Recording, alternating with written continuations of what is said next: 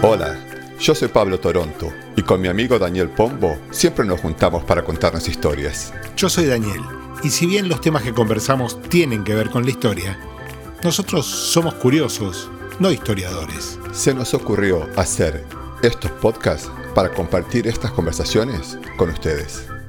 Porque para nosotros estas son historias notorias. La historia de hoy está llena de viajes, aviones y aeropuertos. Mi forma preferida de pasar el tiempo, viajando. Mm, no creo que esta te guste mucho. Te cuento. En los años 60, un atleta australiano, Reginald Spears, se fue a Londres para tratarse una lesión con intenciones de poder competir en Tokio en el 64. Cuando se dio cuenta que no iba a poder presentarse, estaba en Londres sin dinero para volver a Australia. Empezó a trabajar en el aeropuerto para ahorrar y pagar el pasaje de vuelta porque quería llegar a tiempo para el cumpleaños de su hija. Los problemas empezaron cuando le robaron el dinero ahorrado y empezó a considerar la posibilidad de viajar como encomienda. O sea, vos me decís que quería viajar como si fuera un paquete. Exactamente, esa era su idea. Bueno, seguro que le iba a salir mucho más barato viajar así, ¿no? No, en realidad era más caro, pero tenía la posibilidad de hacer pago contra entrega. Le pidió a su amigo John que le hiciera un cofre de madera de 1,50 m por 90 por 75, medidas que él sabía que le dejaban estirar las piernas o estirar la espalda. Improvisó unas fajas unidas al cofre que le servían como cinturones de seguridad para agarrarse cuando trasladaran la caja. Y se llevó dos botellas plásticas, una con agua y otra para poner la orina. Y tenía una fe enorme de que el cuerpo no le iba a pedir más que orinar. Digamos que sí. Además, puso un sistema con trabas de madera que le permitían abrir el cofre desde adentro en dos de las seis caras. Claro, así si una le quedaba tapada podía salir por la otra. Claro, Llevó además comida en lata, una almohada y una frazada. El cofre estaba declarado como que tenía latas de pintura, con un cartelito que decía este lado para arriba. Eso debía ser bastante importante, ¿no? Súper importante. Ya vas a ver. Bueno, yo le hubiera puesto también uno de frágil, tratar con cuidado, trátenme con cariño, ojo que estoy acá adentro, qué sé yo. No hubiera estado de más.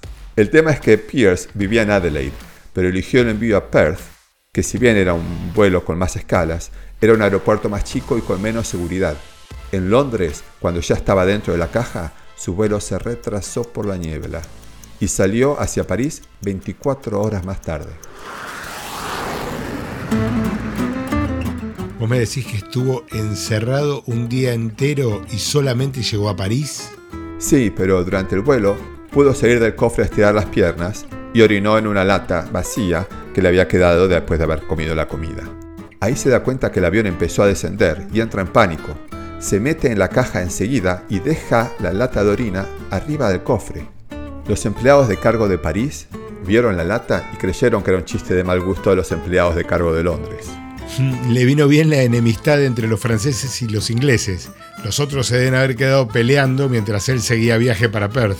En realidad el próximo tramo era hacia Bombay, pero en el mismo avión. Él sabía que en Bombay lo iban a transferir a otro avión, entonces se ató las bandas. Cuando lo bajaron a la plataforma, lo dejaron cabeza abajo por cuatro horas en el calor de India. Pero no había puesto una señal de este lado para arriba y qué sé yo. Sí, pero eso lo sabía él y ahora vos y yo. Pero los muchachos que acomodaban las cajas en Bombay no le hicieron caso. Por suerte, cuando lo subieron al nuevo avión, lo pusieron cabeza arriba. Pierce sabía que al llegar a Australia lo iban a dejar en los depósitos de aduana. Esperó que se haga la noche, salió del cofre y buscó herramientas que normalmente hay en las aduanas para abrir los envíos para inspección. Se puso un traje, que era lo único que había llevado, para simular ser un profesional que trabajaba en el área. Hizo un agujero en el alambrado y salió camino a Adelaide, a donde llegó haciendo dedo. Se nota que era deportista, ¿eh? Después de todo eso tenía fuerza para salir a la ruta. Sí, le llevó tres días el viaje, y un viaje que seguro no lo dejó dormir, especialmente las cuatro horas que estuvo cabeza abajo. Sí, a esa altura el cambio de horario le debe haber parecido un tema muy menor, ¿no? Mira, entre el cambio de horario, la alegría de haber llegado a tiempo para el cumpleaños de su hija y las peleas con su esposa que no le creía que había viajado en una caja, se olvidó de avisarle a John que había llegado bien. John, en Londres, estaba tan asustado pensando en un Pierce moribundo varado en algún lugar del mundo que avisó a las autoridades. Y ahí la noticia llegó a los diarios. Impresionante el aguante de Pierce. Hay que tener valor, ¿no? La primera persona que se envía a sí misma por correo aéreo. Fue el primero, Dani, pero no el único. A finales de los 60, un galés, Brian Robson, que había ido a Australia como inmigrante, no se pudo adaptar y se quería volver, pero no tenía dinero. Intentó viajar de policía en un barco, pero tuvo tantos vómitos que lo descubrieron y lo devolvieron a tierra. Entonces, sabiendo lo que había hecho Spears, decidió mandarse por correo a Inglaterra, es decir, el viaje inverso. Si no tuvo la previsión de llevarse unas pastillitas para el mareo, no me da la impresión que esté tan preparado como Spears. Bueno, él intentó. Se aseguró de no cometer los mismos errores que Spears, pero se olvidó de copiarle los aciertos. Declaró el envío como una computadora y pidió que le especificaran en qué vuelos iba a viajar el cofre. Como para saber bien cuánto iba a tardar, ¿no? Exacto. Y confirmar que no iba a estar varado por el mundo y mucho menos tres días como Spears. Eligió viajar un día donde la conexión a Londres era más rápida. Robson compró una caja de envíos de medida mucho más chicas que las de Spears, Puso unas fajas para atarse al cofre, pero además de las dos botellas, la almohada y la frazada, puso una maleta. O sea, una caja más chica pero con equipaje. No se iba a poder ni estirar. No, en esas condiciones no se podía estirar, no se podía dar vuelta, no podía alcanzar con los brazos todos los puntos de las cajas, pero él calculaba un viaje de 22 a 26 horas. Pero el detalle es que se olvidó de poner el cartelito This Side Up, este lado para arriba. Mm, no le veo buen destino al muchacho. Para complicarlo más, clavó las tapas desde adentro. Tenía una linterna y unas tenazas para sacar los clavos cuando llegue a destino. En el primer tramo, Melbourne a Sydney, todo salió bien. Pero ahí empezaban los problemas. El avión que iba a Londres ya tenía la bodega de cargo llena, así que su cofre iba a tener que seguir otra ruta. Lo dejaron esperando en la plataforma a la moda Bombay.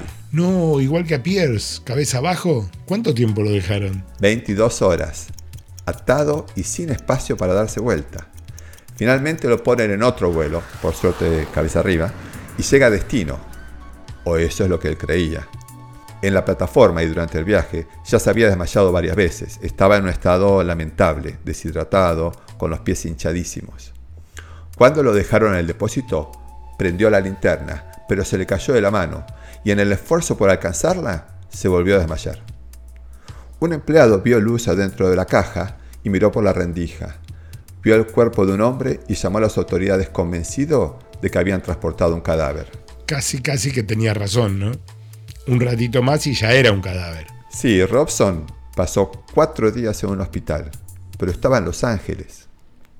Si no lo hubieran encontrado, habría muerto en el vuelo a Londres. Finalmente, después de aparecer en los diarios y las noticias, Panam le regaló un pasaje a Londres en primera clase. Debe ser la primera vez que no envidio a uno que se hace famoso y viaja en primera. El que se hizo más famoso fue Spears, el atleta. No solo aprendió a mandar a una persona por correo, sino que más adelante se especializó en otra carga. Y en 1981, cuando el gobierno australiano lo empezó a investigar por tráfico de drogas, desapareció del país.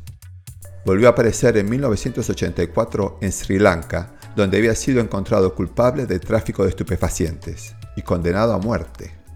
Por convenio con Australia lo deportaron y cumplió cinco años de prisión en Australia. Claro, la historia tenía viajes, aviones, aeropuertos, ninguno de los cuales me hubiera gustado conocer así, ¿no? Pero bueno, me encantó porque esta historia nunca me la habían contado. Esta y otras historias que no nos contaron la podés escuchar en Spotify, Google Podcast, Apple Podcast o en tu plataforma preferida. Si querés enterarte de qué trata el próximo episodio, seguinos en Instagram y Facebook.